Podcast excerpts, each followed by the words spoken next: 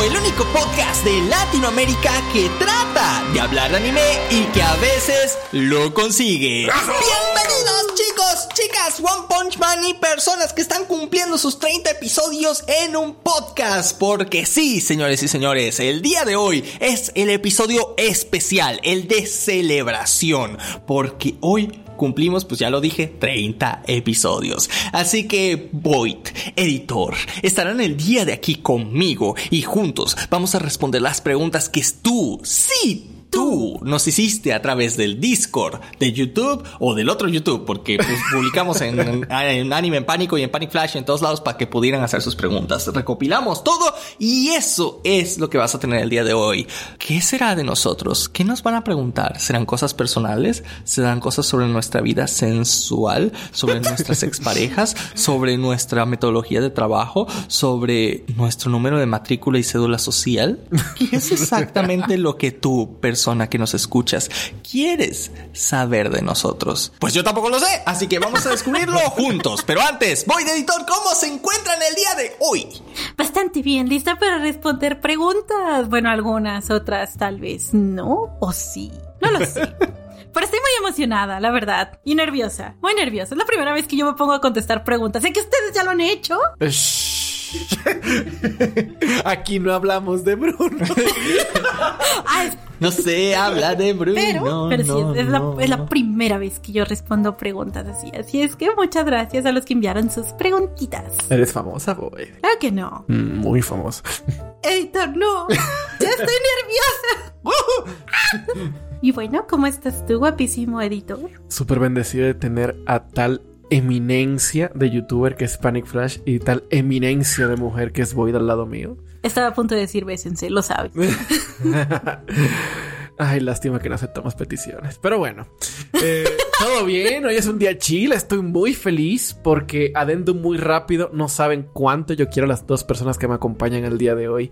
Y cuánto, cuánto me encanta trabajar en producciones con ellos y proyectos. Y estoy muy feliz de que el podcast hayan tantas personitas que se interesen lo suficiente para dejarnos casi 100 preguntas. Eso me da mucha emoción.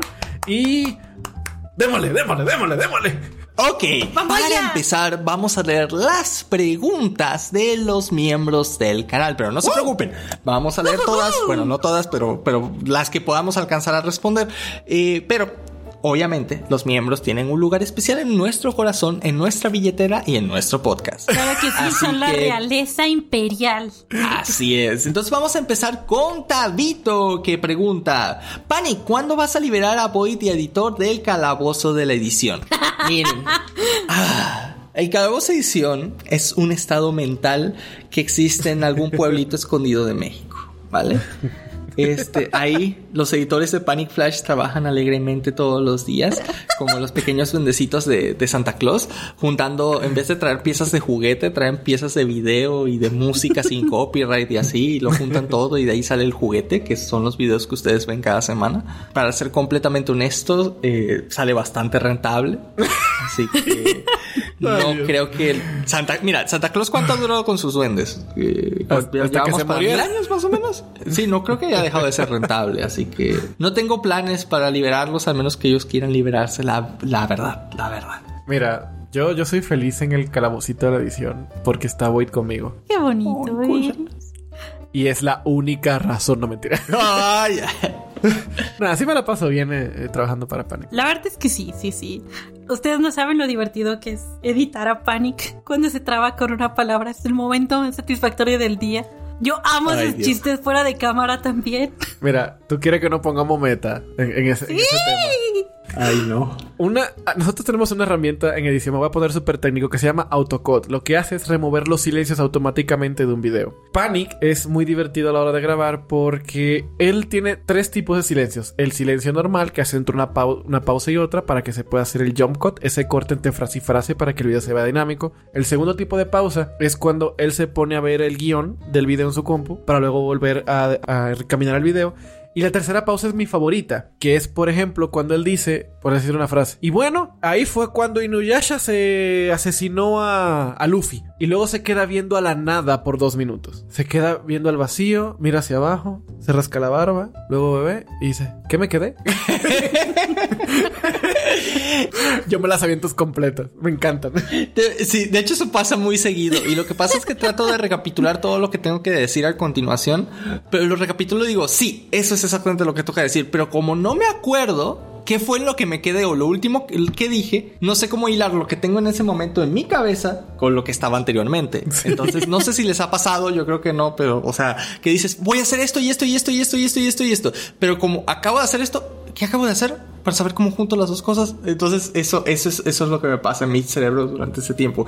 Y es que ustedes no lo saben, pero a pesar de que yo leo, los guiones de Panic Flash no son guiones propiamente, son escaletas, que son como una lista de los puntos más importantes escritos de lo que tengo que contar. Ah, y todo lo demás es como una plática normal. En otras palabras, digamos que la mitad del video es improvisado, si quieres verlo así. Es decir, los datos que son tangibles, que necesito decir sí o sí, o que no me puedo equivocar porque son de investigación, están escritos y si son parte del guion, pero luego lo que es opinión personal, digamos que está de manera libre y es precisamente por eso que a veces pierdo tanto el hilo de, la conversación y se preguntan, entonces, ¿por qué no mejor lo guionizas todo? ¿Por qué no lo tienes mejor escrito absolutamente Mucho más todo? Trabajo. Ah, porque primero es más trabajo y segundo porque así yo siento que sale muchísimo más natural. Yo he intentado guionizar todo un video, todo un video y no lo no, claro que sí, men. Y no puedo no, o sea, no, no me siento ¿Sí? Ah, ah, pues ah, sí. Uf. Yo te llegué y aparte a guiones palabra por palabra. Sí, sí, y soy súper quisquilloso aparte. Y lo peor es que después de ser quisquilloso como por una hora, no digo lo que decía el guion y lo termino cambiando a la hora de grabar porque no me gustó cómo sonaba al final. Entonces, la verdad, para evitarle problemas a, guionista, editor y a mí mismo. Es algo casi de este, estilo este punto. Sí, y pero creo que sale bastante bien. Sale bastante bien hablarlo así. Porque se siente más natural. Se, siente como la conversación con un compa. No se siente como algo guionizado. Empezamos a hablar del este celo de las dragonas y terminamos hablando de reproducción para Súper normal. Sí, no, y, eso me encanta. Y eso me encanta. O sea, para ser honesto, eso me encanta de, de los videos que hacemos. Que hablas de una cosa y terminas en otra completamente distinta, así como pasan las conversaciones normales del día a día. Bienvenidos a Anime en Pánico. Y justo como pasará ahora, porque vamos a cambiar de tema. Ay, sí, pues el intro de Anime en Pánico, eso es lo que dice, ¿no? Que vamos a tratar de hablar de anime, pero que ni se preocupen porque seguro vamos a terminar en otra cosa. Hablando de controversias de Pokémon, claro que sí. Ahora vamos a pasar con una pregunta de otro miembro del canal que se llama Gustav, que gracias Gustav, has estado ahí desde hace mucho tiempo. Eres lo máximo. De hecho, se te recuerda. Y este, él pregunta, ¿cuál fue el anime más purificador, bonito que hayan visto? Que los haya inspirado en sentimientos positivos, que los haya puesto a reflexionar, etcétera, etcétera. Mira, déjame decirte que al menos de mi parte, no sé cuál haya sido, seguramente debe haber otro que me haya dado más cositas bonitas, pero de momento me acuerdo uno que casi acabo de ver, Tonikawa Tonikawa, esta pareja súper bonita, tienen un matrimonio súper hermoso, se respetan mutuamente, los dos se apoyan como pueden el uno al otro. Es extremadamente miel sobre hojuelas, todo, todo, todo el anime. Y, se me hace raro porque, pues, ellos se conocieron dos días antes de casarse. Entonces, mm. pues, eh, y el resto de, son la pareja casi perfecta. Entonces, y el anime va de eso, de, ver a una pareja bonita haciendo cosas bonitas y, y eso es reconfortante. ¿Para ustedes, chicos? Sin lugar a dudas, aquí hay un empate entre. Dilo. Kimi ni Todoke, que para mí es uno de esos animes dulces que yo veo cuando quiero sentir que mi cochina alma se purifique. Y otro que se llama Aishiteruse Baby, que lo oh. compré por accidente. No dijiste One Piece. Es que One Piece va a tener su sección aquí. Ah, pero Aishiteruse Baby es uno de esos animes que yo no había visto y no sabía qué era. Pero este fue cuando empecé a ver anime y empezaba a comprar discos de anime. Y trata de este chico que está cuidando a un bebé. Y es súper lindo, es súper purificador. Pero yo me acuerdo que estaba como, ok, yo estaba viendo ciertos animes. ¿Dónde están los celos? ¿Dónde está el trama? ¿Dónde está la tercera en discordia? ¿Qué está pasando? ¿Dónde está la tsundere tóxica? ¿Dónde está la tsundere? ¿Dónde están los accidentes? ¿Qué es esto? Era Jack Skeleton cuando llega a la villa de Navidad y está como, ¿qué es? ¿Qué es? ¿La tóxica dónde está? ¿Qué es? Todo es felicidad. Estuvo muy buena esa referencia. Esos dos. Ahora, editor, di lo tuyo. ¡Haz lo tuyo! Bueno, miren, este este anime bien bonito de un estudio llamado Ki. Está en 2006. Está basado en un juego H. Se llama Clan.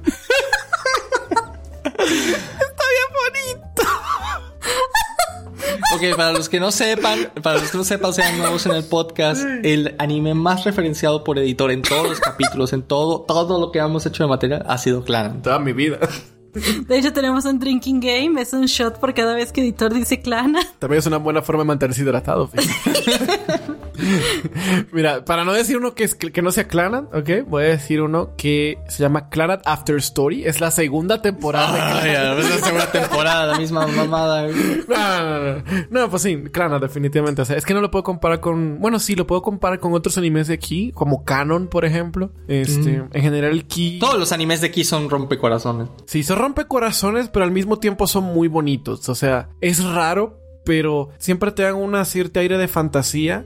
Siempre te dan como la misma lección de la realidad. De que la vida es dura y también puede ser muy bonita. Y siempre te la da, te da el mismo mensaje como al mismo tiempo. Cuando te parte el corazón es porque sientes muy bonito en el pecho. Y eso es muy, muy bonito. Este sí, claro, ha sido el anime más purificador que, que he visto y que me hayan eh, así eh, hecho como reflexionar sobre la vida y como valorar cosas y así. Sí. Masoquismo. Oye. Ahora, de parte de Nocturne Shadow, como el vato de los gustos raros, es mi deber, no yo él, es, es mi deber preguntar, recuerden que sé, ¿cuáles son los animes que han sido sus gustos culposos? Voy, tú vas primero porque yo no puedo. Ok. ¿Se identifican esto? Son parte de mi crew. Pipiru, piru, piru, pipiru. Pipirupi. Tenshi. Sí, Dokuro-chan es un gusto culposo mío. Como una persona que evolucionó mentalmente, todavía es como, ay, todavía veo Junjo Romántica, este BL súper tóxico, pero de vez en cuando me gusta ver algún episodio. Creo que esos dos son mis más resaltables gustos culposos. Sí. Wow. Y Shin-Chan, pero no sé si cuenta tanto. Shin-Chan no es un gusto culposo. Sí, yo no, admito tanto que me guste Shin-Chan. A no, todos no nos mama. No. A todos nos encanta Shin-Chan. Son esos tres, por ahora. Hay que ver la peli cuando salga. Sí que sí. ¿Y tú, Panic? Ay, Dios, no me preguntes. Este. Ok, ok, está bien, no le preguntes. Oye, Panic, ¿cuál es el tuyo? Ah. Uf. A ver, no, no, en serio no sé. Este, a ver, tengo un gusto culposo por los isekais en general. Me los veo, aunque estén bien feos, sin importar de qué sea. Me vi uno de un esqueleto y todo, pero no me ¿Cuál de los Así dos? que no sé si que... Ah, no, no Overlord, no Overlord. Hay otro. Eh, el Overlord sí está más o menos bueno, pero no, hay otro de un esqueleto que está bien chetado. Que tampoco es Overlord otra vez, es, es- es otro, otro esqueleto chetado, o sea. ¿Ves por qué es gusto culposo? Aquí no juzgamos, Panic. Un poquito nada más. No, pues sí, sería. Yo diría que todo el género Isekai. Me puedo tragar cualquier Isekai y me gusta. O sea, sin importar casi de, de qué sea. No sé por qué tengo esa predilección por, por los Isekais en general. ¿Tu editor? Ustedes como que se manejan mucho. Ustedes aquí ninguno quiere hablar de gusto culposo de verdad. Yo voy a empezar. Ustedes saben que un anime llamado Steel Angel Kurumi. No, No. perdóname. Ok, es de la época de Animax, 2007 por ahí. Steel Angel Kurumi es un anime harem y luego es Yuri. Ok, empezamos fuerte. Vámonos recio. Es harem y Yuri porque de lo que trata es que son un montón de chicas robots creadas específicamente para satisfacer los deseos de su dueño. Ahora, cómo funcionan estas robots es que su dueño es quien las activa. ¿Y cómo se activan? Con un beso. Es un anime de chico media que se ve hace, lo voy a decir en términos muy mexiquenses y, y vulgares. Son la mamada. Son bien divertidos, la neta. En la primera temporada es un chamaquito. Estas robots son como las chicas superpoderosas. Tienen poderes y todo y le salvan la vida y todo. Pero es súper echi y muy, eh, muy sugerente. Pero es el único echi que de verdad me da mucha risa. Pero la segunda temporada es aún más divertida porque quien sin querer las activa es una chica, que es una nerdita así como muy cohibida. Y las otras, tri- la- las otras robots son como que muy, muy encimosas. Es muy divertido.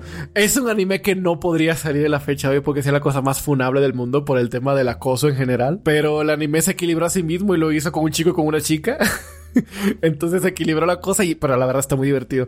Es la primera vez en mi vida que he dicho que me gusta Steel y el Kurumi. Wow, Y lo tienen como o sea, lo admitiste. aquí. Sí.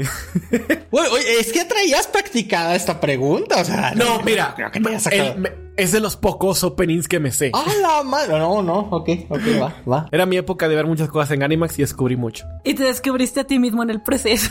No vean el comercial de Animax de Steel Angel Kurumi en YouTube. No lo hagan. Menos con sus padres atrás. Ya me pasó. No está chido. Ah, lol. Voy a ir a casa de mi mamá, tengo que ir a ver algo en YouTube. Yo regreso, ¿ok? Apártenme mi lugar, porque cuando me dicen no lo hagas es decirme culo si no. Ahora Wex pregunta, ¿cuál es una anécdota graciosa que tengan detrás de cámara al, al estar haciendo un video o el propio podcast? Vamos a contar una por cuestiones de tiempo y yo ya sé cuál va a ser. Dale. Estábamos en la entrevista de Oshinoko, ¿vale? Con este Miguel, eh, este Chan, que es uno de los animadores. Y resulta ser que Miguel por algunas situaciones pues eh, se retardó un poco. Entonces nosotros nos pusimos a hablar uh, en lo que lo esperábamos, ¿no? Entre, entre Boy, el editor y yo.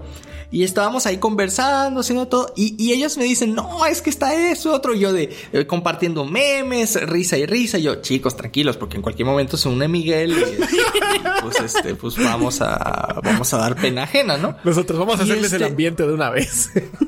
Y, y- y resulta ser que estos hijos de su madre, pues bueno, ya, ya había pasado un tiempo y ya pensamos, ah, bueno, tal vez no llegue, ¿no? Vamos a hacer un plan B y ya reagendamos el, el, este podcast. Y en eso que estábamos pensando qué hacer, para ver si tomábamos otro tema o seguíamos esperando, eh, dijimos, no, pues vamos a esperar hasta tal hora, va. Entonces ellos empiezan a mandar memes y me mandan memes por, por, este, por WhatsApp y me enviaron un meme, un video meme, de un niño que se come una tortilla, una quesadilla, una tortilla con queso adentro. Pero eh, el video no es tal cual eso. El video es un tipo con diarrea en el baño que le está gritando a su primito, quién sabe quién era, de ¡Güey!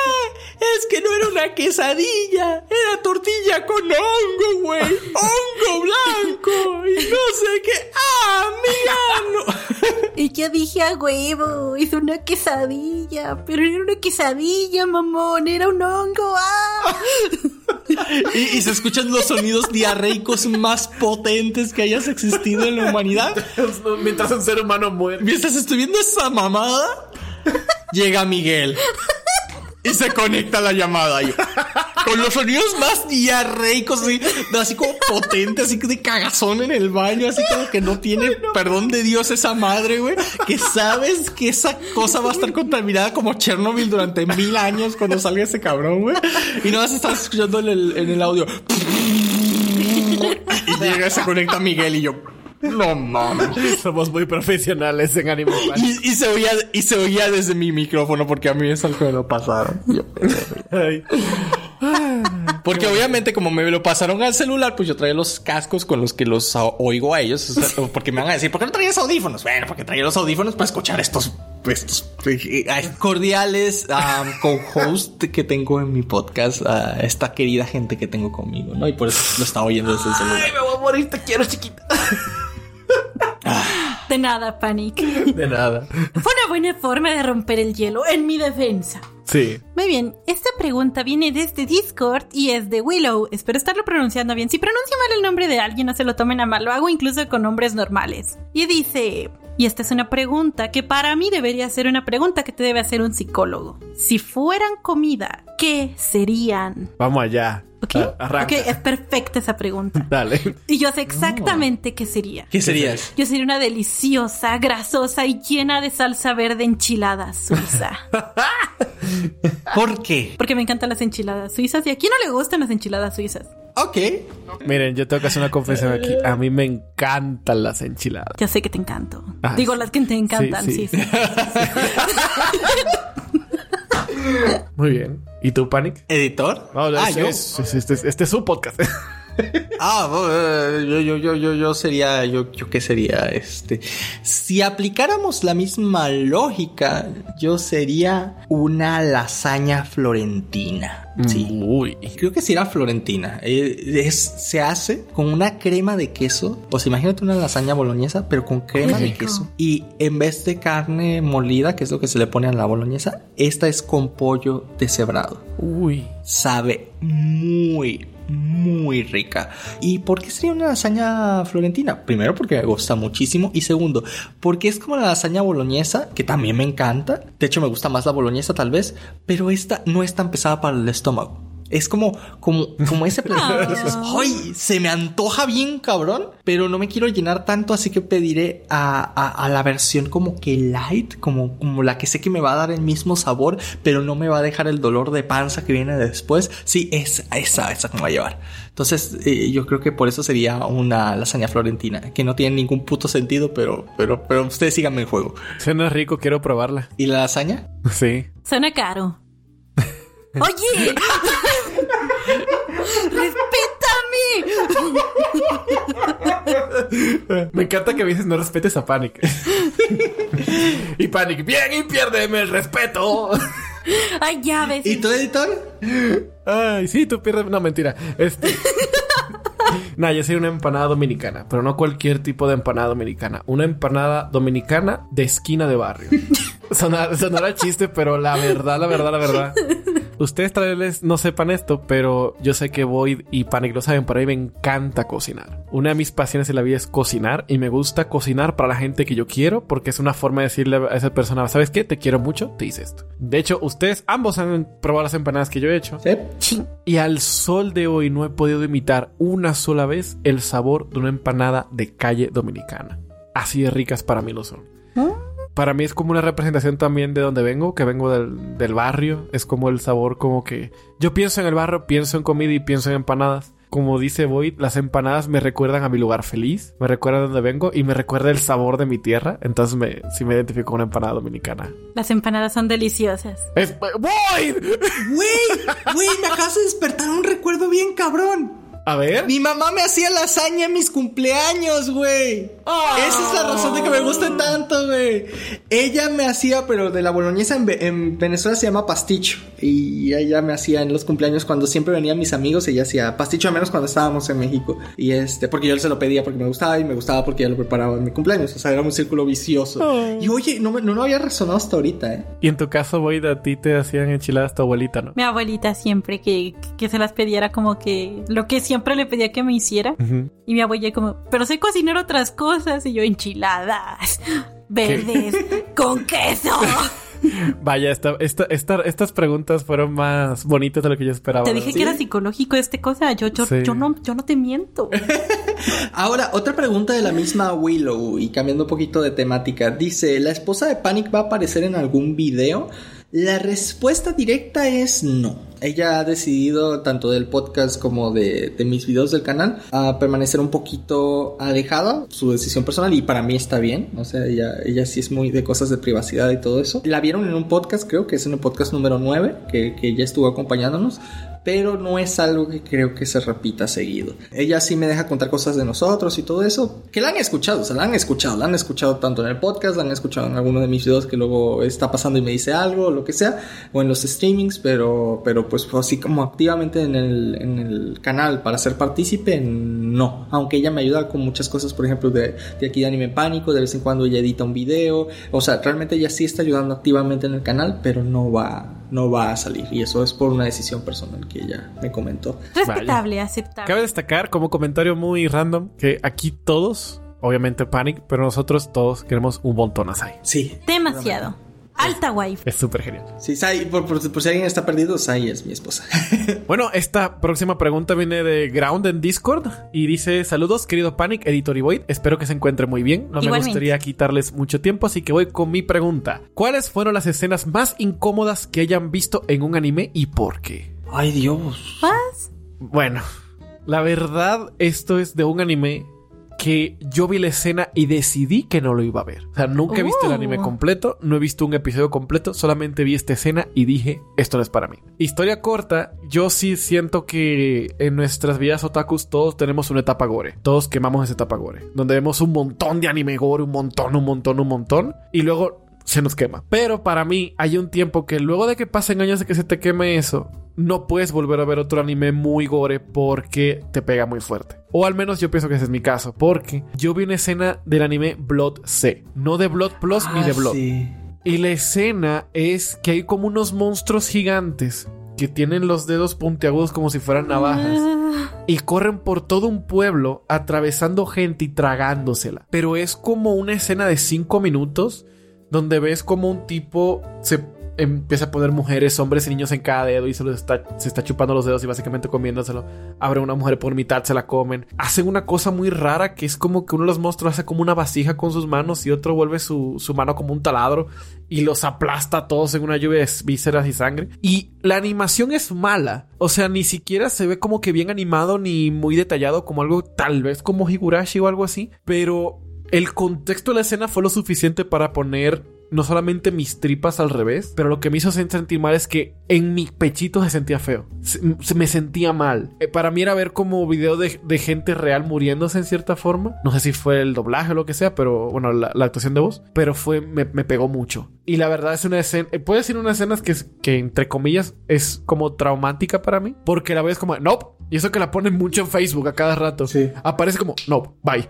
Y, y no ve más nada. Así de mal. Sí, no sé, no sé por qué. He visto escenas peores y escenas con contextos peores, pero esa escena de Blood C fue como de no voy a ver este anime. Fue horrible. Wow. ¿Qué hay de ustedes? Yo creo que la escena no va por ese giro, pero la mía sería de un anime llamado Green Green, que lo he comentado anteriormente en directos. Green Green es un anime de unos chicos que eh, son una son transferidos a una escuela que anteriormente era de solo chicas, ¿vale? Entonces ellos andan con la hormona alborotada eh, y hacen un montón de cosas pervertidas entre comillas, aunque para mí dan mucho, pero mucho cringe. Ok. Entonces, ah, hay una escena donde se van en un viaje escolar, eh, los tipos empiezan a espiar a las, a las chicas de su grupo de, de las maneras más pervertidas que puedan y hacen mucha analogía a que, por ejemplo, se va levantando una, una banana y se va pelando, ¿no? Sola, pero pues cuando el tipo anda viendo a las tipas este, bañándose, ¿no? O de repente va pasando algo y luego llega un topo, o sea, se ve como toda la cabecita y toda la cosa, pero un topo calvo, ¿no? Este, moviéndose, este, o sea, es- se ve el tipo así, eh, ¿no? se ve el tipo así como manoseando y, es- y sale un topo calvo de la nada sin ningún contexto, ningún sentido, obviamente, pues para hacer referencia a eso. Se supone que son chistes, pero conmigo no pegaron, era incómodo de ver. De hecho, es, siempre cuento esta anécdota porque es el primer anime que dropeé porque no lo soporté. O sea, no se me hizo ni gracioso, ni divertido, daba cringe. O sea, eh, fue, fue eso, incómodo de ver. Tu incomodidad fue como de, como de cringe y como de, ay no, ay no. Sí. Como no puedo, no puedo, no puedo. Ok, ok, ok, ok. ¿Y tú, Ok, am, creo que en tercer lugar Ok. estarían dos escenas y fueron muy incómodas de ver por la misma razón y del anime lo dejé de ver un tiempo. Elfen Life y cuando matan al perrito, Ah, sí. Ay, sí. yo no pude ver esa escena, yo de verdad no pude verla. Y luego hay otro anime que se llama Mahoushoujo Sight, que en el primer capítulo también a la chica le matan a su gatito, creo. Y fue como, para mí se me hizo muy incómodo, muy incómodo realmente. No me gusta ver que torturen animales.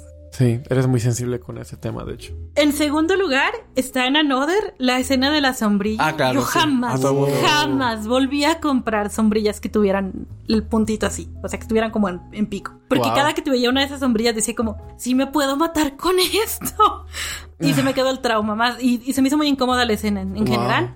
Y en primer lugar, eh, se me hacen muy incómodas todas las escenas gore o de tortura que tienen que ver con ojos. A un nivel muscular. Ay, O sea, güey. a mí me duele. ¿Sabes cuál? Me duele Me acabo de acordar gracias a ti. La Torture Dance de JoJo's de Golden Wing, donde tienen secuestrado a un tipo y le queman la pupila. Ah, Lo tienen en un barco y le van quemando la pupila del ojo poco a poco con una lupa. Mientras unas personas, bueno, mientras los secuestradores atrás bailan y lo ven básicamente que se le está quemando el ojo. Wow. Sí, e- e- esa, esa escena yo creo que también fue súper incómoda. Porque, para quienes no Sí. lo sepan, Sabía que venía esta historia. cuando yo era niña, yo me enterré un clavo en el ojo. Hola, jugando en un supermercado y tuve que usar un parche por un montón de tiempo. Entonces, cualquier cosa que yo vea que le hacen a una persona, ya sea en una serie, en una película o en cualquier cosa en los ojos, me triggeré el dolor del ojo. Entonces, yo no puedo ver tortura en los ojos y es algo que hacen mucho en los animes. Oye, pero ¿ya ves bien?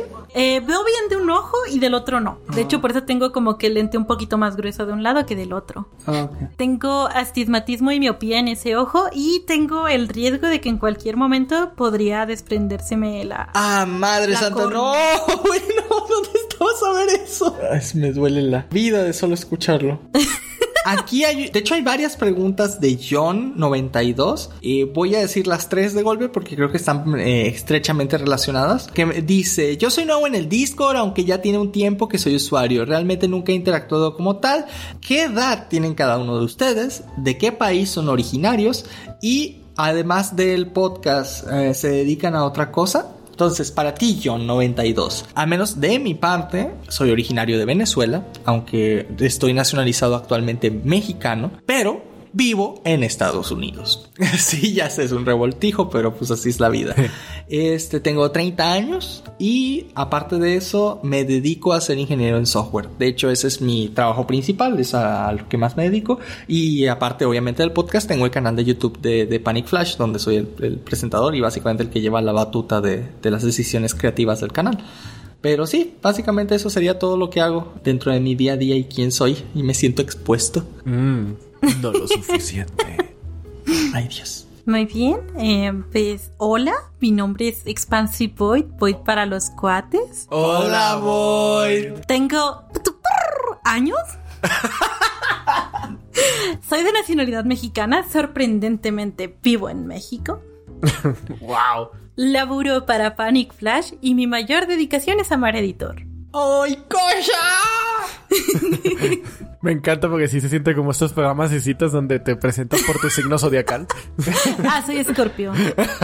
Según eso ya es una red flag, así es que, uh, Yo soy Tauro. Mm, ok. No, no, no, no creo que los toros se hagan así, pero. ese toro es una quimera. Hay que ser torero, poner el alma en el ruedo. Eh, Oye, ¿quieres poner mi alma en, en tu ruedo? Ya en sí. En el episodio haciendo el podcast habrá beso de Panic Editor. No. También soy ingeniera en sistemas. Tengo una ingeniería. Orgullosamente ingeniera. Es todo. Ustedes son el team ingenieros. Sí. ¡Woohoo! Hola. Hola, editor. Mi nombre es editor apellido Sama, legalmente. Mi edad es 28 años. Trabajo no tengo. No mentira. ¡Hala! He sido muchas cosas en Panic Flash, pero para mantenerlo en resumidas cuentas, soy editor del canal. Pero aquí voy a aprovechar para decir algo. Soy uno de los editores. Hay varios editores en el canal. Si han visto un resumen largo, es un video mío. Si han visto un video que tiene como que un montón de producción innecesaria que ustedes dirían, no sé para qué le metieron este efecto especial si no es necesario, lo más seguro es que es un video mío. Y lo más seguro es que ese video se entregó tarde también. De vocación soy, bueno, la profesión, la mejor forma que lo puedo poner es productor multimediático. Eso quiere decir que puedo trabajar producción musical, video, audio, cine, televisión. Lo que sea producir contenido audiovisual, lo hago. That's hot. Ahí. Este, pero mi vocación, mi corazoncito, aparte de que primero que de todo es de Void, está la creación de videojuegos. La verdad. Soporten panzonas. Ahí hay veneno en tu comentario. Sí. Sí, mi vocación, eh, mi, mi corazón está en, crear videojuegos, realmente. Y de Void. y de Void. Ya puedes bajar la pistola. Yo también te amo, editor. No mames. No mames, están vendiendo una réplica por aquí por mi barrio. Están vendiendo una réplica del sarcófago de Tutankamón en 500 dólares. ¿Es en serio? Sí, mira. Alguien lo tiene en su sala por alguna razón. Ok, para contexto, Panic acaba de mandar a nuestro Discord privado eh, la imagen del Tutankamón. La voy a poner en el Discord para que la puedan ver. Ah, es un librero, güey. ¿Es un qué? Librero. De Tutankamón. O sea, lo abres y hay libros, güey. Está bueno. Pero lo que me llama la atención es que es tamaño real. Sí, sí, sí, sí, sí, sí. Si no, ¿para qué? Eso es lo que estaría genial. En vez de tenerlo de pie, tenerlo acostado junto a tu cama. Ay, no. y cuando dices, ¿y para qué es eso? Para cuando no logro dormir. Ahí me cuesto. O cuando te enojas con tu pareja, hoy te toca dormir en el sarcófago. Ay, Dios, vétete con tu. Vete, Vete con sarcófago. Tancamón. ¡Vete ya! Ronda de preguntas para Boy de One Piece. Ese es el momento que estaba esperando toda la semana. Toda la semana. Aquí voy. Bembe, esto es para ti. Opening favorito de One Piece. En primer lugar, Fight Together. En segundo lugar, We Are. Y en tercer lugar, We Go. Fruta favorita de cada categoría. Logia, obviamente, sería la Ope Ope no Mi. Trafalgar Law es mi personaje favorito. Zoan sería la Mera Mera. La Mera Mera no Mi, que era la de Ice. Y Paramecia, obviamente, sería la. Creo que era Toritori no Mi, pero en la forma Fénix, que es la que tiene Marco. Flashbacks favoritos de One Piece. La infancia de Lau, la infancia de Luffy y el backstory del señor Pink es una de mis favoritas. Realmente yo sabía que iba a sufrir cuando ese personaje apareció y Oda me lo cumplió. Esto es para ti, Miguel BM. Muchas gracias por el comentario a la voz y pues los fans de One Piece estamos juntos, todos somos nakamas en esta crew. Y dice, menciona tu top 5 de escenas. Mi escena favorita, como ya lo dije, es cuando Luffy le declara la guerra a la marina para salvar a Nico Robin. Después de eso, esta escena se le ha puesto muchas veces a editor, que es la escena en la que se hace la alianza entre Trafalgar y Luffy y Nico Robin le dice, Luffy, los piratas se traicionan entre ellos. Lau te va a traicionar. Y Luffy voltea y le dice, ¿me vas a traicionar? Y Lau, no. Y él como, muy bien, ya viste, no nos va a traicionar. Ese es Luffy siendo Luffy. Mi tercera escena favorita obviamente es cuando Luffy salva a Lau y llega cuando está peleando con Don Flamingo. Mi otra escena es cuando Barba Blanca hace su aparición en Impel Down. Y la última vendría siendo los flashbacks que tiene Ace cuando está hablando de su hermano con el resto del mundo. Siempre he amado como Ace presumía que su hermano así iba a ser el rey de los piratas. Y ese es el arco de One Piece. Si quieren que hablemos de One Piece, hay un canal en el Discord dedicado a eso y me comprometo a hablar con ustedes más de One Piece. Esta fue la ronda de preguntas ultra rápida de One Piece de hoy. ¡Vámonos! Sí, pues, yo no pensé que pudiera responderlo todo tan rápido. Nice waifu. Amo One Piece. Eh, se nota, se nota, nada más tantito. Es de sí. Sea, sí. No creo que sea algo obsesivo. Eh, pero- tienes, eh, te- se te quedó un poquito One Piece en el labio. Te paso una servilleta. Dice por acá Benby, ¿cuánto tiempo te toma editar un video de resumiendo el manga? Esos videos de alrededor de una hora. Y cuidado, porque tenemos varios de dos horas. El promedio es de uno, no, de dos meses aproximadamente. Para los videos esos largos de resumiendo el manga. Por eso muchos me dicen, oye, ¿y qué pasó con Iruma Kun? Oye, ¿y qué pasó con tal? Oye, ¿y qué pasó con...? Man, me, me llevo un mes o dos para hacer un resumen. Y eso es Resúmete One Piece. Sí, usualmente el flujo de trabajo es este. Eh, no, no lo voy a hacer. Este, el flujo de trabajo es el siguiente. Usualmente es Void y yo lo leemos a la par. Como pues yo tengo mi trabajo normal, no puedo, este, o sea, trato de, de- y tengo que hacer las demás grabaciones y demás, pues usualmente no hago los apuntes. Eh, Void lo lee para hacer los apuntes. Ella es la que pone como los puntos claves de la historia, por así decirlo, en un documento y ya luego yo leo ese documento y le agrego todo lo que creo que haya faltado, le agrego lo- los posibles chistes que puedan haber y todo eso. Porque este sí lo traigo como, como que más o menos eh, cronogramado, digamos. Porque como tengo que grabarlo en varias sesiones, es decir, yo no grabo todo el video en un solo día, lo grabo alrededor tal vez de dos semanas, este, porque pues entre que grabo otros videos y grabo este, por eso siempre en los resúmenes me van a ver con cambios de camisa cada rato. Y eso es porque se graban en muchos días distintos. ¿Por qué? Porque pues hacer una sola de esas grabaciones de corrido, primero no me da las pilas de la cámara, ni siquiera usándolas todas juntas. Y segundo... Es imposible. No, es imposible. Aparte, eh, aparte sería imposible trabajarlo todo al mismo tiempo. Cada 10 minutos pesa aproximadamente 10 gigas. Te- no, no, no es cierto, no es cierto. Cuatro Estoy gigas. exagerando. Son Son cuatro. 4. Son 4 gigas. 4 gigas. Son 4 gigas. La situación es que cuando ya estamos hablando de que si es un video que editado, editado, son dos horas, quiere decir que de grabación fueron al menos, yo digo fácil, unas 3 o 4 horas de grabación. Entonces, todo eso en video, manejarlo, subirlo, editarlo, este, es, es, es, es todo un, un rollo, ¿no? Y, y bueno, usualmente siempre acordamos una, f- eh, una fecha, pero por alguna u otra razón siempre se termina este, retrasando.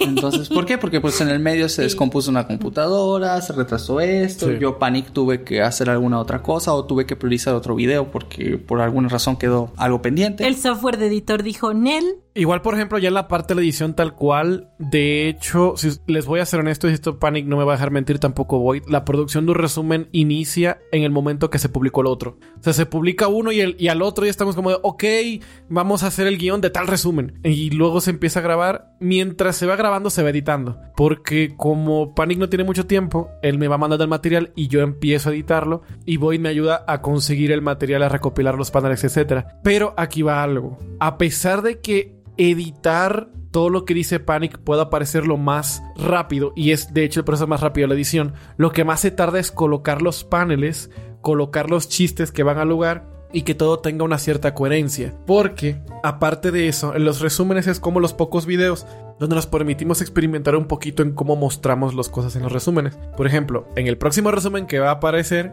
que no voy a spoilear de qué es, van a ver que cambió un poquito el estilo. Nosotros hemos cambiado como cinco veces el estilo de, de cómo narramos los mangas. Este es mi favorito, definitivamente el de este video es mi estilo favorito de Panic. Flash. Igual. A mí me encanta, está bien divertido. Pero todos esos recursos visuales que ustedes ven, que no es Panic, ni no son los paneles de manga, los hago yo desde cero. Los animo desde cero, les creo sus presets, les creo sus cosas, y eso es parte del tiempo de producción. Así que dependiendo, pueden ser entre un mes y medio o dos de edición del resumen. Pero tengan en cuenta que eso se le suma la misma producción, porque lo que Panic va grabando se va editando al mismo tiempo. Y eso es todo lo que hay detrás de un solo video. Ah, por eso solo hacemos un resumen cada, cada cierto tiempo y no son tan seguidos. A pesar de que son muy pesados física y emocionalmente, la verdad. de- de. Sí, sí, definitivamente. Esta pregunta es de Willow del Discord y él dice, ¿van a hablar sobre el primer largometraje de sus carreras? Creo que él se refiere a la película que hicimos en Anime Chocolate, en el podcast creo Ay, que fue sí. el 26. Lo siento, pero no creo que vayamos a hablar de esa película más de lo que ya hablamos en ese podcast. Es muy doxeable. Eh, sí, lo que yo me atrevería a hacer, con permiso de Panic, Ay, Dios, que. En el episodio 100 o un evento muy especial de Anime en Pánico, vamos a reeditar la película para quitarlo doxeable o censurarlo y aventárnosla en vivo. Ay, no sé. Con todo y el cringe. No sé. Tienes 70 capítulos para pensarlo, guapo. Ok, lo voy a pensar, lo voy a pensar, lo voy a pensar y, y dependiendo de lo que de lo que suceda, este ya veremos. Vamos a dejarlo en pendiente. Va, que va. Un montón de gente preguntó lo mismo. Panic, ¿eres gay? ok, chicos, no los culpo por pensar que soy gay, por mi tonalidad de voz, por mi forma de expresarme. Es normal, es natural. Mi misma esposa pensó que era gay cuando me conoció. Así que, pues, es normal. Este, por aquí voy. Agrego a la lista que Sí, yo voy también, también. lo pensé. Así que no tengo problema. Pues es, es- es parte de mi día a día. Yo no lo pensaba, yo lo sabía. Ay, qué chingada. Pero no, no, no. Este, yo no tengo problemas con que piensen que soy gay porque no tengo absolutamente ningún problema. El único problema que yo tengo de que piensen que soy gay no, no es con una chica, no es con mis compas, no es con nadie, es con chicos gay. porque luego sí se me han llegado a declarar. Una vez lo conté, sí se me han llegado a declarar hombres. Pero de eso Es un halago. Eh, claro que sí. no te voy a decir quién sí. soy. Este, Es como que- ganar la lotería en otro país. No te sirve de nada ahorita, pero es bueno saber que si cruzas unas fronteras, pues te va a ir bien. Qué manera de ponerlo. Este, pero sí, esa es la, la respuesta. La respuesta es no. Este, de momento me encuentro casado. No, no es que seas heterosexual, bisexual, pansexual, lo que sea. Yo, yo soy este sexual, que es mi esposa. La verdad, yo no tengo problema con que digan que parezco gay o que parezco a veces hasta chica cuando me dejaba mi cabello largo. De hecho, lo tomaba a veces hasta como un cumplido. Así que no tengo problema. Soy una chica linda. Eres una chica preciosa. Eres preciosa, Panic. ok, en este momento voy a leer otra pregunta de Ground que también es muy interesante. ¿Cuál ha sido la experiencia más extraña que han vivido? Uy, vámonos. Voy a guardar la paranormal para el día que alguien pregunte. Sí, yo también estaba pensando, ajá, yo también estaba pensando, esos Ajá, temas. ajá, ajá. Pero les voy a contar algo muy curioso de Void. A mí me da miedo dormir. Ah, ya sé, ya sé. Ok, am, si ustedes han visto Inception, ah, puede que conozcan esta terminología llamada pues ciclos de sueño. Yo una vez tuve eso de que te pasa, que te duermes y te despiertas.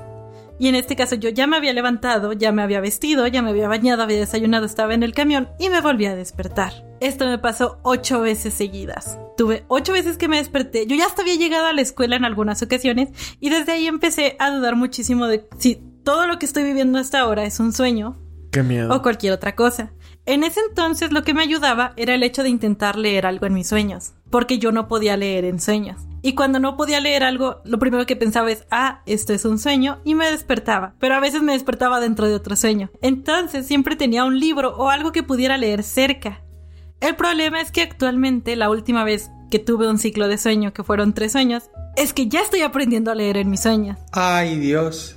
La Matrix está aprendiendo. Sí, porque ya yo recuerdo que estaba en la plaza, eh, estaba mandándole un mensaje a Editor de que dónde estaba y por qué no había llegado, porque esa es otra cosa que Editor sabe. Yo tengo cinco lugares que son muy recurrentes en mis sueños. Una plaza a la que nunca he ido, unas vías del tren que no conozco, y siempre intento llegar a un lugar al que nunca llego. Y eso es muy recurrente.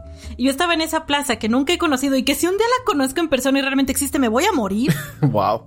Y yo le estaba mandando un mensaje a editor y de repente fue como, espera, esto no se siente real. Y me desperté y fue como, no inventes, ya estoy empezando a leer en sueños. Y a escribir. Y a escribir en sueños.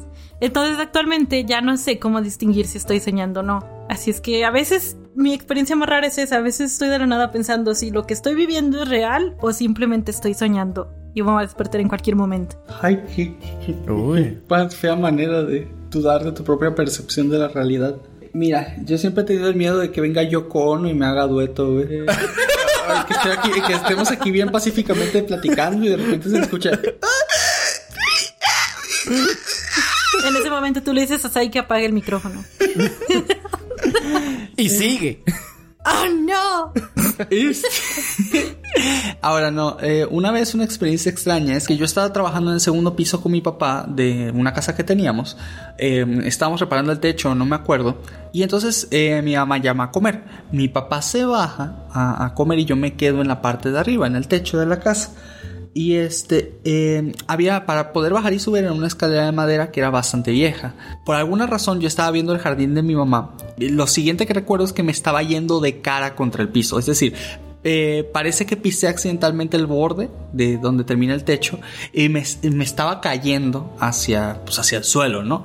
Y pues eran como, o sea, era alto, tampoco tan exageradamente alto, pero eran como, no sé, como unos 3 metros de altura más o menos.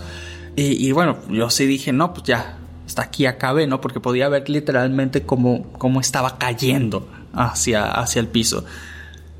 Pero por alguna razón, no sé cómo, porque de verdad no sé cómo explicarlo y me es difícil hacerlo, mi cuerpo reaccionó durante la caída para yo poder sujetar con mis piernas la, la escalera de madera y sujetarme con mi mano del borde del techo. De hecho, rompí dos escalones de la escalera con mis muslos. Me quedaron las astillas enterradas en los muslos y quedé guindando con una mano del techo. Toda la parte de adentro de la muñeca quedó raspadísima, obviamente, por, por el movimiento tan exagerado. Pero no fue la caída lo que me sorprendió. Fue cómo reaccioné durante la caída para no caer de hocico en el suelo. O sea, cómo me pude mover tan rápido y reaccionar tan rápido, no es lo que no conozco. Ojalá tuviera esa capacidad de reacción en League of Legends, porque pues en ese caso sería challenge. Yo tengo una duda. ¿Cómo bajaste? Ah, pues obviamente cuando me agarré, este, lo primero que hice fue gritarle a mi mamá y a mi papá. O sea, fue lo primero que hice. Yo ah, y me regañaron así como de, ¿por qué rompiste la escalera? Yo dije, me acabo de caer. Fue supervivencia. Sí, literalmente. Me estaba cayendo de castigo porque la rompiste, pero me estaba cayendo. Y era la única escalera que, teníamos, así que bueno, ni modo. Así fue la vida. Para mí la experiencia más extraña, ustedes tal vez se recuerden de esto porque yo sé que Void se recuerda específicamente de esta historia. Oye, yo estaba chateando con Void por el Messenger de Facebook en aquella época. Era de noche y estábamos todos románticos en el chisme. Ay. Y yo tenía, era mi primer celular medio inteligente de la época. Y me entra una llamada telefónica que duró sonando bastante la, la, llamada, pero no la había contestado, no me había dado cuenta. Y cuando contesto, la llamada se cae automáticamente y le tomé foto, espero tenerla por ahí. El caller ID, o sea, el número de teléfono que me llamó era el siguiente. 000 0000 Ajá. Y me dio un montón de miedo. Empecé a buscar en internet si le había pasado a gente. Le tomé foto al celular para que Boyd lo viera y lo puse en mi página de Facebook como de... Esto le ha pasado a alguien, esto no tiene ningún sentido. Pero me dio mucho miedo por alguna razón. Y se me hizo muy raro porque uno le pueden llegar llamadas sin número, etc. Pero cuando es número o te dice número desconocido o número bloqueado o algo así. O número privado. Ah, o privado. pero este tal cual tenía de código de área puros ceros y el número telefónico eran puros ceros. Lo que te dije en esa época y lo que te dije ahora, te salvaste de una llamada perdida. ¿Quién sabe? Así funcionan las películas de ¿Y nunca supiste de quién era? No. ¿Nunca llamaste de vuelta? Hice la estupidez de marcarle, pero mm, el operador de teléfono dijo, el número que usted está intentando marcar no existe. Y yo de qué onda. Entonces, ¿cómo me llamo si no existe? ¿Verdad? Es cuando me bloquean en Facebook por haber compartido algo que encontré en Facebook. Compartiste un post de una página bloqueado 30 días. Ay, Dios. Tengo una más intensa que sé que también la conocen, pero esa la voy a guardar como dice Void para cuando sea sobre algo paranormal. Va. Acercándose, octubre viene ya. Aquí nos dice Blexker6884.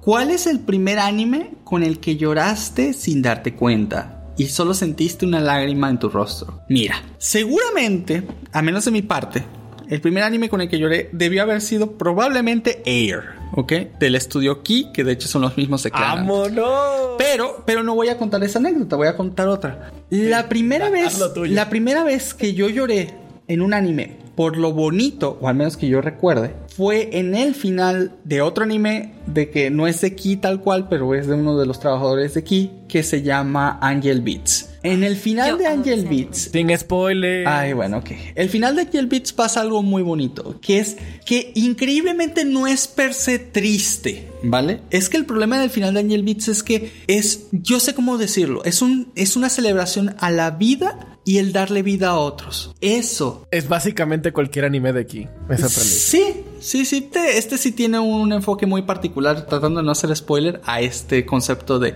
ayudar a que otros vivan a pesar de que tú no puedas. Y una celebración a la vida misma. Y, y, y ese momento en donde sabes todo lo que pasó durante la trama, porque había pasado. Solo voy a hacer un spoiler. Es que eh, este anime tiene un villano que al final eh, no es, o sea, villano para nada. O sea, es, es el típico de, ah, es que el villano siempre ha estado planeando todo. No mames, que el villano era. Y sí, eso. Y, ya ves todo lo que había estado pasando y lo entiendes y es como de. Maldita sea. Y, y, y, y, y al final no tiene madre. O sea, cu- cuando todos se gradúan, güey. Ah, no, no tengo palabras. Eh, simplemente llorar por algo bonito, o sea, que no sea triste. Fue con, con Angel Beats, definitivamente. Así que yo lo recuerdo. No sé por qué estoy llorando, solo, solo me siento muy bonito. Ay, pues ya saben la mía. ¿Voy? Por favor, complácenos. Clara. Ok. Sí, sí, fue claro. Yo debo hacer una aclaración aquí y editor no me va a dejar mentir. Soy una papita con sentimientos que lloro por todo. Eso es muy bonito. Yo tengo los sentimientos a flor de piel. Y yo recuerdo que los primeros animes que vi y no sabía que eran anime y me llegaron mucho al corazón fue Sakura Card Captor, Sailor Moon, Inuyasha, Shaman King. Pero si tengo que elegir así el que yo siento, recuerdo más o menos que fue el primer anime que me sacó una lágrima. Creo que yo recuerdo que fue un capítulo de Sakura Card Captors en donde está una carta que es la carta del espejo, que Sakura la utiliza para clonarse a sí misma básicamente y poder dejar una copia en su casa y que nadie sospeche. Su hermano, Toya Kinomoto, tiene ciertos poderes por los que se da cuenta de que eso que está a su lado no es su hermana, es una entidad. Y entonces la empieza a tratar no como la copia de su hermana, sino como la carta espejo. Y me acuerdo que incluso le compra unos aretes. Y eso se me hizo tan bonito, porque dice que era la Oh. primera persona que la trataba como realmente era y no por lo que estaba imitando. Y la carta cambia, y en la carta trae ahora los aretes que le regaló Toya. Yo me acuerdo que lloré mucho en ese, en ese episodio y se me hizo muy bonito. Wow. Ahora quiero ver ese episodio. Está súper bonito. Wow. Ok, esta pregunta la dejó Daniel Barrientos en nuestro canal de YouTube de Anime en Pánico. Y dice, buenas noches el equipo Anime en Pánico. Mi pregunta es algo personal, pero me gustaría que me dieran unas palabras especiales en sentido de que tendré una cierta desventaja en mi vida. ¿Me podrían decir unas palabras que me ayuden a comprender y aprender mejor a conocerme y dominar mi introvertidismo? No solo ser extrovertido y me cuesta conocer gente, porque las personas que conozco en su mayoría me han dado la espalda. Y sé que todo el mundo tiene sus defectos, pero la verdad, las personas con las que me topé son muy complicadas y crueles. Gracias al anime que yo observé unos completos como Sewayaki Kitsune no Senko-san. Perdón, se me complica mucho. Lo dijiste bastante bien, digo. ¿En serio? Sí. Vaya. Seishun Buta Yarou Not Bunny Girl Senpai y Nalgasetoro. Ese sí puedo decirlo. oh, un clásico. bueno, gracias a esos animes, él que él pudo observar completo, él pudo eh, como desarrollar un poquito de cosas. Y pues especialmente el de la chica conejo, aparte de que me enamoró ese tipo de perfil de aquella chica, me sentí únicamente motivado a ser mejor persona, como si ella fuera mi manera para seguir adelante aparte de mi familia. Entonces, en pocas palabras, eh, unas palabras que lo ayuden a comprender y aprender mejor a conocer y dominar su introvertidismo. Lo que yo te recomendaría de mi parte es que, primero, no esperes, sé que va a sonar un poco cruel, pero no esperes nada de las personas, ni bueno ni malo. Tú simplemente trata de comportarte como tú sabes que la mayoría de la gente lo hace. No trates, por ejemplo, de conocer a una persona desde el inicio y tratar de hablarle de anime, ni de tus gustos, ni de absolutamente todo, porque lo más probable es que las personas que no lo compartan quieran alejarse de ti y no porque sean malas personas, es porque no saben cómo congeniar con ese tipo de gustos. Así que lo que tienes que hacer para socializar en primer lugar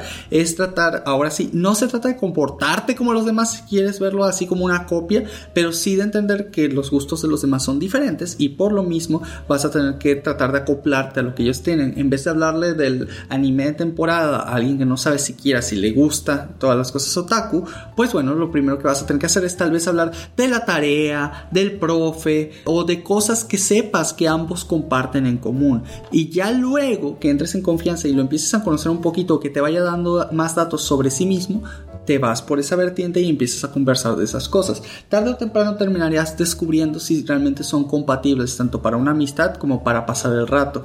El error que comenté muchos otakus y es por lo que la gente mucho los critica es porque desde el inicio, desde que hacen su primer contacto, empiezan a hablar de sus gustos y como las demás personas no lo comparten, no te saben responder, no saben qué decir y eso hace que pues una relación de amistad no se pueda dar. Ese sería el resumen como una persona que no le gusta socializar, pero es muy activa socialmente. Es, muy, es muy dicotómico. Primeramente, lo que yo te puedo decir es pregúntate por qué quieres conocer más personas. Si es simplemente para tener un círculo de amigos o porque realmente tú quieres alguien con quien empatizar, comprender, aprender o cualquier cosa. Es muy importante aprender para qué queremos hacer un vínculo y con quién. Fuera de esto, lo que yo te recomiendo, como tú dices que tienes un problema con ser introvertido, es tómate tu tiempo de alguna manera, no intentes forzarte a ti mismo, porque a veces cuando alguien se fuerza a hablar con alguien más sale mal. Entonces, lo que puedes hacer es, intenta hablar con alguien que te sea sencillo hablar puedes identificar a una persona así. Normalmente las personas que son muy extrovertidas son las personas con las que es más fácil hablar un poco y es una persona que te puede dar como una práctica y con la que puedes aprender un poquito más cómo socializar. Cuando hablas con una persona que habla bastante, lo más seguro es que termines conociendo a otras personas per se y eso es bastante eh, cómodo porque no tienes que buscarlas tú mismo. Ejemplo, si tú hablas con el que ves que tiene cartas de Yugi y a ti te gustan las cartas de Yugi, lo más seguro es que termines conociendo a más gente que le gusten las cartas de Yugi, termines ampliando un poquito más tu círculo.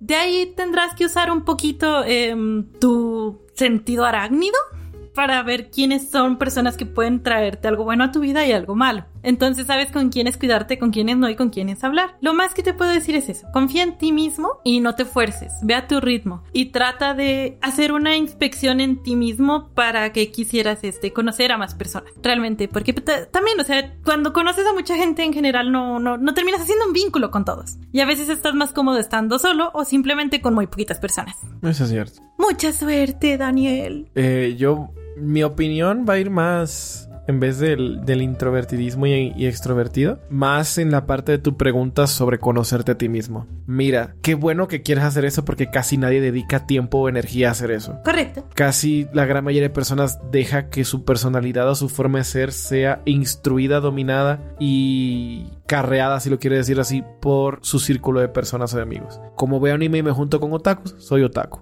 Escucho rockcito, soy rockero metalero. Te voy a ser honesto, y eso es algo que he hecho yo en vida. Trata de tener salidas contigo mismo. Si tú dices, quiero ver esta película, no espera a verla con alguien, sácate te mismo al cine. Tú quieres ir a comerte algo con alguien a un restaurante que te gusta, ve tú a ese restaurante y ve solo. Ve contigo mismo Sácate a ti mismo en citas y a salidas. Date ciertos antojos y disfrútalos tú. No tengas miedo de tener hobbies que no les cuentes a nadie. Si te gusta dibujar, hazlo, no tengas la presión de contárselo a nadie. Pero algo que te va a servir para poder identificar cosas sobre ti mismo es hacer eso, hacer cosas que te gusten. Me explico. Hay cosas, por ejemplo, que yo me di cuenta en lo particular que me gustaría hacer por el resto de mi vida como profesión o vocación porque era algo que yo hacía para mí mismo. Yo empecé a animar a los 6, 7 años cuando tuve mi primera computadora y eso me lo enseñó un vecino. Y cuando empecé a hacer animaciones desde pequeño, yo no se lo contaba a nadie, no se lo contaba a mis primos, mis papás lo sabían porque me veían en eso, pero eso es algo que definió por el resto de mi vida lo que me voy a dedicar y también ha definido mucho mi forma de pensar. También te recomiendo de que para muchas personas puede sonar cliché,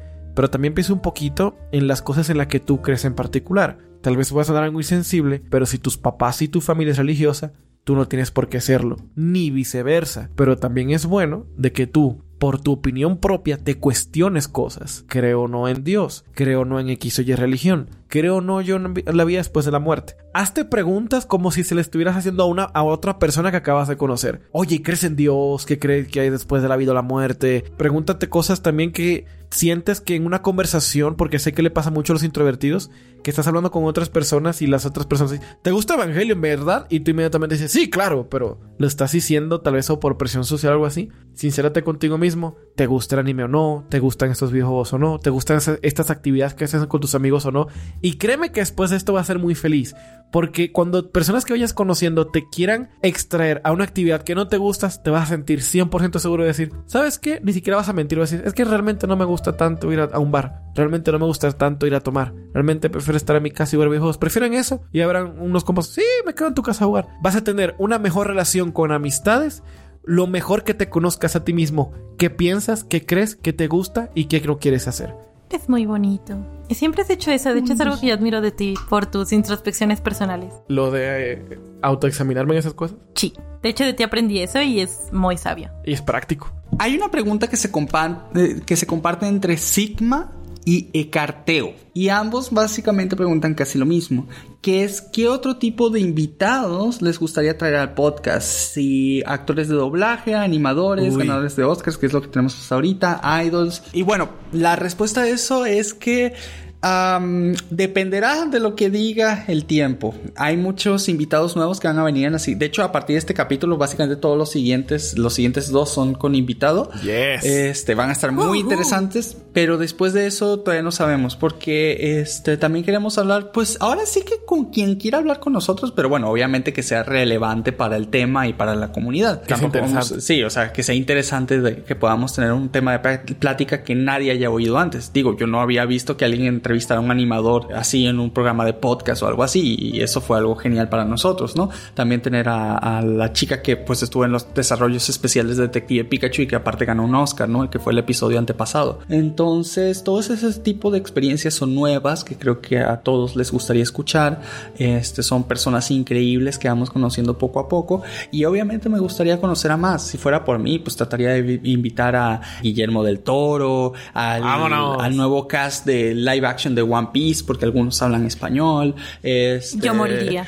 Eh, me gustaría invitar al, manager o gerente general de Crunchyroll en Latinoamérica. Este, hay, hay tantas personas grandes que me gustaría de verdad poder traer acá, pero son cosas que solo el tiempo lo dirá. Ya, ya veremos quiénes este, quieren darse el tiempo de acompañarnos un ratito. En otras palabras, mucha paja para decir, ya veremos. A mí me encantaría que entrevistáramos a alguna persona que no hable nuestro idioma. Y ya doblamos la voz o algo así, y le ponemos subtítulos en YouTube. ¿Por qué? Porque me encantaría entrevistar a un mangaka. Me encantaría. Ay Dios, pero el problema con ellos, tendremos que buscar un... ¡Chingue su madre! Me has dado una idea. Pero va, a ser caro, güey, de cojones esto. Va a ser caro de cojones. Pero va. Vamos a ver qué logramos. Vamos a ver qué logramos. Me diste una idea, vamos a ver qué logramos. Ok, ok, ok. Me gusta eso. Pero me encantaría entrevistar a, alguien que no hable nuestro idioma para tener a alguien como que bien internacional. Ok, ok. Internacional. Eh, lo vamos a lograr con el doblaje latino. Esta es otra pregunta hecha en Discord por mi queridísimo Bembe. Y es una pregunta para editor, pero te la quiero hacer yo. Ok. Void y Panic. Panic y yo te hemos obligado o insistido mucho para que veas algún anime. Oh, vaya. No. Siguiente pregunta. No, mentira. es que. Achis. Es que voy a decir los que más me ha recomendado, pero nunca. No, no te preocupes, no vas a dormir en el sillón, amor. Contesta desde tu corazón. Es que no he sentido realmente que me hayan insistido. Realmente. Este, Y todos esos flashbacks de, ay, qué buena está la comida. Oye, ¿ya viste One Piece? sí, me- Eso pasivo-agresivo no lo cuenta. Mira, hay un anime que me has pedido que vea más que One Piece. Sí. Y estamos a la mitad de él y es Shigatsu. Sí. Eh, me- eh, de hecho, es la segunda vez que intentamos ver Shigatsu. La primera vez lo estábamos viendo en paralelo a la distancia y alguien me spoileó el anime en el cuarto capítulo. En un post donde dije no me spoileen porque estaba muy emocionado pudiendo capturar Shigatsu como estoy con Boy viendo Shigatsu a la distancia y, estoy- y me encanta cómo se ven estas secuencias de tocando el piano con el violín no me spoileen y alguien dice ah spoiler de la serie y yo El final. El, El final. verdadero. Sí, me, me spoilearon al final y fue como, bueno, y ahora en persona lo estamos viendo otra vez juntos. Este, Panic, creo que lo que más me ha pedido que vea, porque nunca me ha insistido que vea nada, tú me corregirás, es Tengen Toppa Gurren Lagann. No sé, o sea, sí te lo he sugerido, pero pues así como pedido que lo veas, creo que es- hasta donde recuerdo no. Me las pedido como dos o tres veces. Y también me has pedido como dos o tres veces que vea Tengen Toppa Gurren Lagann. Pero... malvado. ¿Me has pedido más que juegue ciertos videojuegos? Sí, sí, sí, de hecho te he pedido que Ya juegues juega LOL. LOL, demonios. Sí, sí, sí. Eso sí. No, la única cosa que le insisto así que yo sea de algún tipo de entretenimiento a editor ha sido jugar League of Legends. Es lo único que yo recuerdo. ¿No? Eso no es cierto. Ah, ¿qué más? Es jugar Pokémon. Pokémon. No es. Me yo- o sea, fuera del reto que tuvimos, yo no recuerdo haberte pedido a ti que jugaras Pokémon. Solo contado cosas de Pokémon, pero no que así como de ay, juégalo. O sea, porque yo sé que no es tu estilo de juego y no, o sea, no, no me cabría mi pedírtelo. Tampoco League of Legends. por Ah, no, League of, pero League of Legends me vale madre. Juega League of Legends. Solo me estás recomendando una droga de la cual no voy a poder salir y punto. Hola, gamer. Juguemos League of Legends. ¡Ay, ese comercial lo odio! A ver, ok, vamos a voltear la pregunta de forma rápida. ¿Cuál ha sido el anime que yo más les he pedido, les he insistido a ustedes que vean? Clanat. Este, pues es que conmigo creo que ninguno. Ninguno. Creo que la única cosa que me sugeriste, porque tampoco fue que me insistieras, fue la serie de Sherlock en su momento. Y sí la vi porque me gustó. Ah, sí. Pero, Sí, sí. pero no, no me insististe así como de, ay, tienes que verla. O sea, fue así como de, ay, está padre, está esto, está lo otro, deberías verla y no sé qué. Y, y, pues sí, al final sí la vi. Pero aquí seamos pareja. Tal vez yo. Yo te inyecté One Piece en las venas. Sí. Pero tú me hiciste ver Chernobyl. Señores, ya que lo mencionó Boiri y no lo dije yo, voy a decir de forma muy rápida. Y esto para mí es muy importante. Antes usted morirse, tiene que ver Clanat y Chernobyl. No. No, no, no. Si quiere, es más, si tú quieres no vea Clan, así. Pero hay dos series live action que tienes que ver en tu vida. En primer lugar, Chernobyl, solo son cinco episodios y Mr. Robot. Después de ahí tú puedes hacer lo que tú quieras. Me has metido a series más adictivas que yo. Yo conozco series live action más adictivas que cualquier anime. Pero bueno. Así es que está pareja la cosa. No creen que él, él vive la tortura de ver One Piece y ya. nah, ya se me disfruto One Piece. Tú no te disfrutas Clan. Lo sufres. Lloro mucho. Cada, cada seis o cinco episodios lloras un montón, sí. Ca- cada episodio estoy con los ojos vidriosos como va a acabar mal. Y yo, el otro. Dice Canchillaro.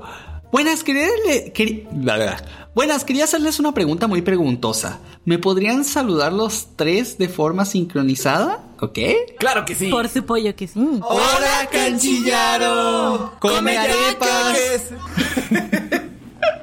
Creo que quedó eso. Sí, sí, quedó, quedó, quedó bien. Ok, esta llega directamente desde YouTube y es de God of Wind Art. Reitero, si estoy diciendo mal sus nombres, por favor, excúsenme.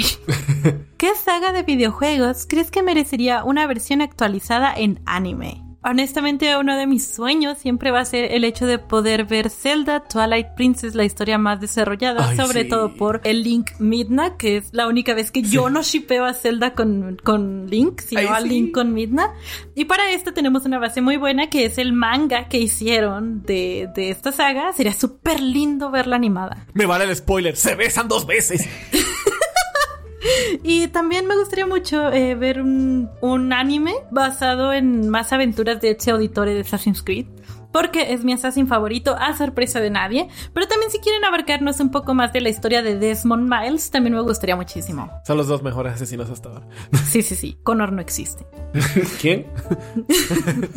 ¿Tu Panic? Yo creo que sería, eh, y es que es trampa porque va a existir Genshin Impact. De verdad la historia se me hace extremadamente buena, demasiado buena. Y precisamente lo tomó Ufotable, el mismo estudio que está trabajando en Kimetsu no Yaiba. También va a ser el anime de Genshin Impact. Y se ve que viene con un presupuesto enorme, así que estoy muy esperanzado Vámonos. de que quede muy, pero muy bien. Y sí, sí, sí es un anime que estoy esperando con muchas ansias. Ay, qué genial. ¿Alguna otra que sea una que no esté profetizada que va a salir? Sí. Ay, Dios. No sé, Pokémon.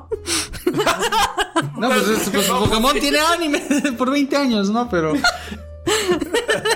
Fíjate que no sé, no sé, porque pues no soy mucho de, de videojuegos y cuando juego, juego siempre los mismos, entonces es difícil para mí. Y la gran mayoría ya tienen algo de Sí, anime en y la, ellos. ajá, exacto. Hasta LOL. Tiene una animación. Ajá, Arcane. En mi caso, yo estoy muy de acuerdo con lo que dijo God of Wind, de que él es muy fanático de la saga Mortal Kombat, yo también. Este es el mejor momento para ser fan de Mortal Kombat porque tuvimos una peli live action decentemente buena.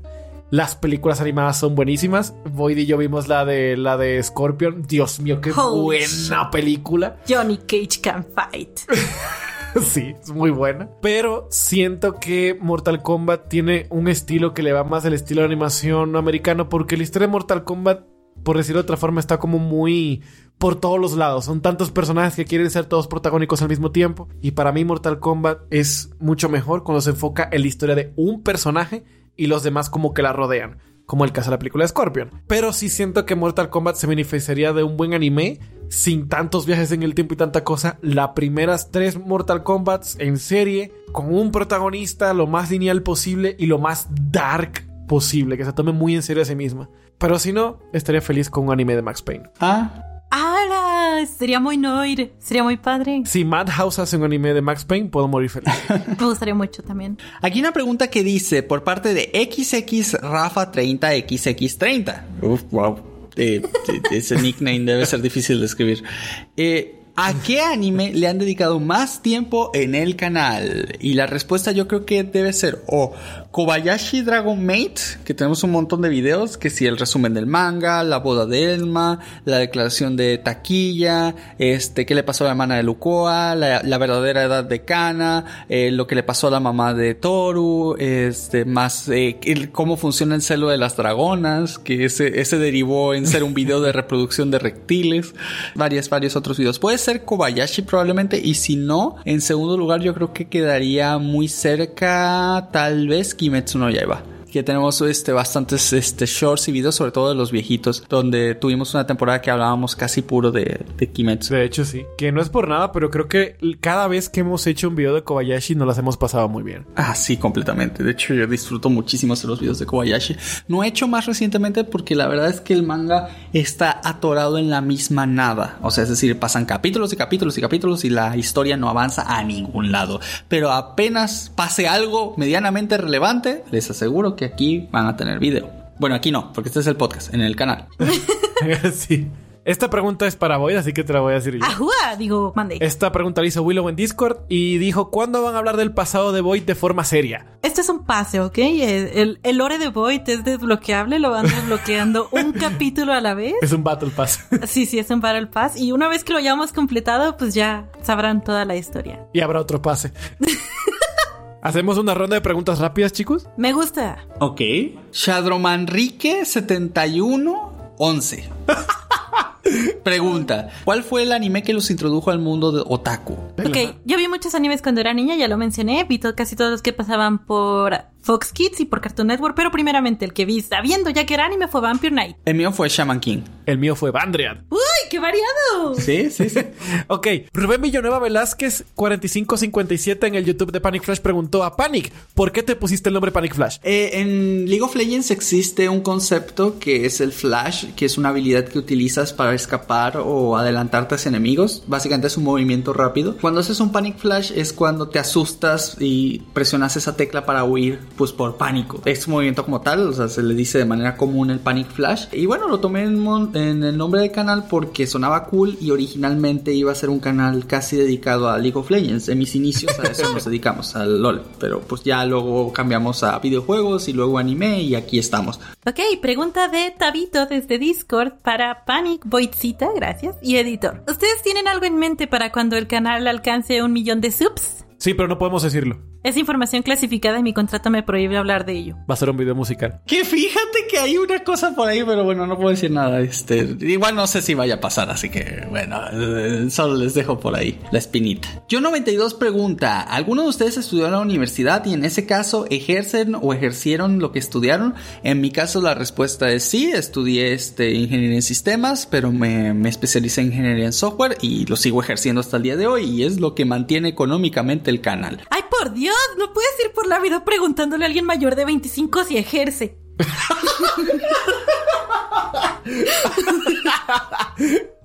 La respuesta es algo así. Sigo reiniciando compus, poniendo pasta térmica. Sí, ejerzo. En mi caso, sí. Este, estudié cine, producción de visual, de animación y hago esa, esa misma cosa todos los días. Sí, literalmente es editor. Eh, literal, esto, eh, o sea, no sé si se puede estudiar para ser editor, pero él es lo más cercano que existe. Esta pregunta es de Willow en Discord y le dice, Panic, ¿cómo está tu mami? Está bien, está bien. De hecho, probablemente escuche este podcast, lo más probable. Hola, mami de Panic. ¡Holi!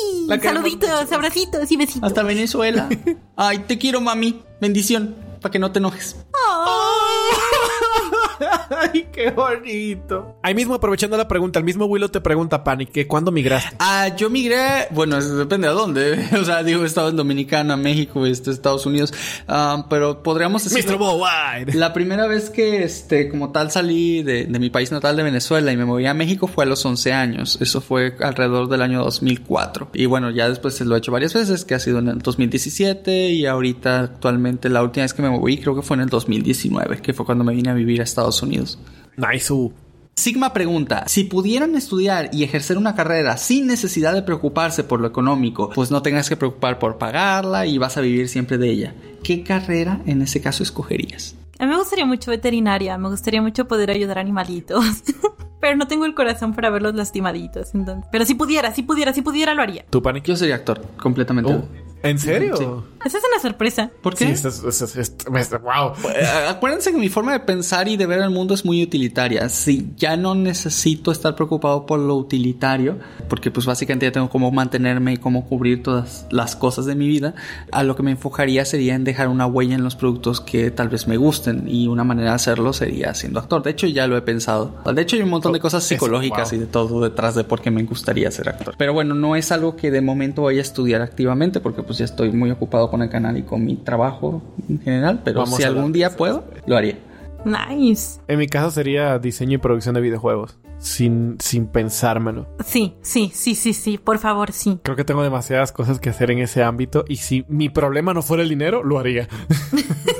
Esta es una pregunta rápida para ti, Pani. Ah, De nuestro querido Joker desde Discord. ok. ¿Para cuándo vuelve a salir la tita? ¿Cuándo vamos a ver a la Tizama? Pregunta seria. Ah, ok. La Tizama, para los que no sepan, es la inteligencia artificial que desarrollé para ser este VTuber, pero no la he puesto básicamente porque quiero mejorarle muchas cosas y no he tenido el tiempo de hacerlo. De momento no sé, no sé si la voy a volver a poner en el canal, lo más probable es que sí, pero dame al menos unas dos o tres semanas para que me dé tiempo de mejorar las cosas que le fallaron la última vez. Que no estuvo tan mal, no estuvo, de hecho no estuvo nada mal, pero pues sí hay muchas cosas que me gustaría mejorar. Y es lo malo cuando te enamoras de un proyecto. Quieres mejorarlo una y otra vez y no quieres que nadie lo vea hasta que sea perfecto, pero nunca va a ser perfecto. Y eso es lo que me está pasando con el proyecto de Lati. Pregunta por aquí Wally.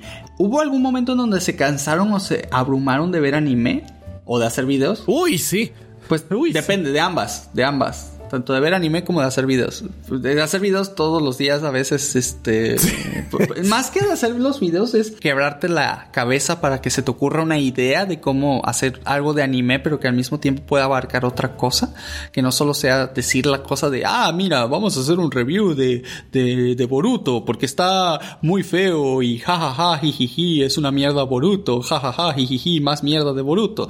O sea, no tanto así, sino tratar de pues de decir una que otra cosa, contar alguna anécdota personal, explicar algún tema nuevo, este vincularlo con algún otro anime, enseñar algún concepto nuevo, tratar de hacer todo este tipo de cosas, aunque sean chiquitas dentro de cada video y que no sea solo un video por hacer video. Yo creo que eso es a veces lo más difícil. Y en el caso de ver anime, sí, claro que me ha pasado. O sea, hay veces que digo, no, ya no se me antoja algo animado, quiero ver otro tipo de, de cosas. Que pues me pasó de hecho casi durante dos o tres años, probablemente entre 2016 Sí. y 2018, más o menos por ese, por esa etapa. Creo que todos tuvimos una etapa donde simplemente dejamos anime como por una temporada de varios años. Yo veía mucho anime y entonces salieron muchos animes que tenían la misma trama y ya no estaba en esa misma onda y te va a pasar a ti. No, no es cierto, pero sí me traumaron las tramas repetitivas y dropé. Ya dije, no, pues ya sé que me va a acabar, ¿para qué la sigo? Ya la había dicho, realmente recuperé el amor por el anime, por un video de Panic. Hola. Antes de que trabajara en Panic Flash, en el que me enamoré de Konosuba. Y ahí fue cuando le di otra oportunidad al anime. Qué bonito. Yo veo anime por trabajo. ¿Tú qué tienes? Pero la verdad sí he disfrutado los animes que he estado viendo. Shinoko está muy chido. One Piece está buenísimo. Este Konosuba también me da mucha risa. Pero sí. Me das mil años de vida cada que dices algo bonito de One Piece. Y este tengo aquí una pregunta de Ben B, que creo que es el fanático más fiel que tenemos del Te podcast. queremos Ey. muchísimo. Sí, esta tenemos que responderla porque ya yo creo que él es el evangelista número uno de esta situación. Voy a ponerme en personaje. ¿Algún día cumplirán con el podcast de Evangelion que prometieron en uno de los primeros episodios? Ay, Dios se acuerda. carmesí nos dice que eventualmente llegaremos ahí. Sí, pero ¿sabes por qué no hemos hecho ese podcast? Porque requiere una cantidad de trabajo horrible de volver a repasar Evangelion y las películas y ay, no he querido porque tengo flojera. Este, pues estoy mejor. Bembe es el antagonista. Quiere que nos volvamos a subir al Eva. Sí, no. Entonces, como no quiero hacer toda, toda ese, esa, ese guion gigante que seguramente va a requerir, porque ese sí va a requerir guion, el de Evangelion, pues la verdad le, Sí. le temo, le tengo miedo a ese, a ese podcast o a ese video. Dorime. Pero de que lo vamos a hacer, lo vamos a hacer. Solo tennos paciencia, ¿vale? Tennos paciencia para que nos dé ganas. Y cuando nos dé ganas y estemos inspirados, ahí va, sabemos que va a salir bien. Sí, y lo vamos a anunciar lo más seguro porque ya le estamos agarrando el ritmo. De Con saber- bombos y viretes y todo. Sí, ya, ya, sab- ya sabemos el futuro de Anime en Pánico a este punto. Sí. Y ahora chicos, la que vamos a escoger hoy como la última pregunta del día y es por parte de Panic Flash y dice, ¿hablamos o no hablamos de anime? ¡Sí! Hablamos de anime. Sí, hoy podría decirse que a Hablamos de medias. anime. A medias, pero sí, sí, sí, hablamos de algunos animes. ¿Cómo que a medias? O sea, estuvimos tirando anime por todo el cap. Chicos, gracias por su compañía en estos ya 30 capítulos del podcast. Ha sido un placer estar con ustedes. Vamos a traer a muchos más invitados, vamos a hacer muchas más cosas y divertidas que esperamos que te gusten a ti en tu casa para acompañarte todos estos martes de pánico en tu casa, en tu oficina, en el camino o donde sea que nos escuches. Para nosotros es un placer poder acompañarte. De verdad que sí. Por un momento pensé que era el anuncio de Vitacilin. ¿Por qué? en su casa, en el taller, en la oficina, tenga usted Vitacilina. Te amo tanto, boy. Ay, Dios. Este- Panic todo dando el corazón y tú perreando de fondo con un comercial. es que lo dijo en el mismo. Mira, te, te- tengo que decirlo así porque si no voy, va, va a volver a, a sacarse alguna cosa de la manga. Este, muchas gracias por escucharnos, ¿vale? De verdad, te lo agradezco muchísimo. Sigamos estando juntos durante mucho más tiempo. Muchas gracias por acompañarnos, de verdad que sí. Nos hemos divertido mucho muchas, en este muchas camino. gracias. Espero que nos sigan acompañando en nuestras locas aventuras en Anime en Pánico y en Panic Flash. Y aquí estaremos. Miaut, así es. Así que, por ahora, bye bye.